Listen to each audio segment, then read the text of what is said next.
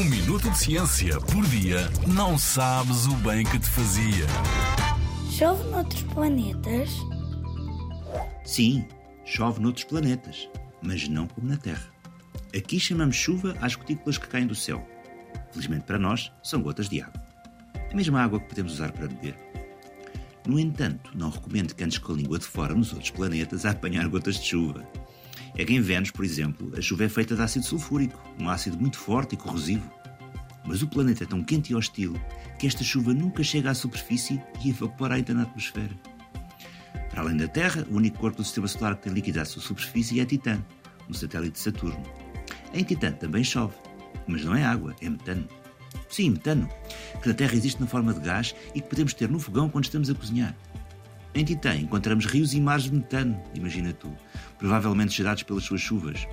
É bastante diferente do que se passa na Terra, não concordas? Mas mais estranho ainda é o caso de Neptuno, onde alguns cientistas dizem que chovem diamantes. Mas atenção! Antes de fazeres as malas para ir a Neptuno apanhá-los, lembra-te que estamos a falar de um planeta muito distante da Terra, gigante e gelado, constituído sobretudo por água e metano, aquele que falámos há pouco. E ainda por cima, os ventos de Neptuno são os mais rápidos do sistema solar, podendo ultrapassar os 2000 km por hora. E a pressão e a temperatura não são nada agradáveis. Hum, se calhar é melhor desistir desta viagem, não concordas? Não tenhas pressa. Aproveita a chuva da Terra e as suas vantagens que tornam o nosso planeta ainda mais especial. Na Rádio ZigZag, há ciência viva, porque a ciência é para todos.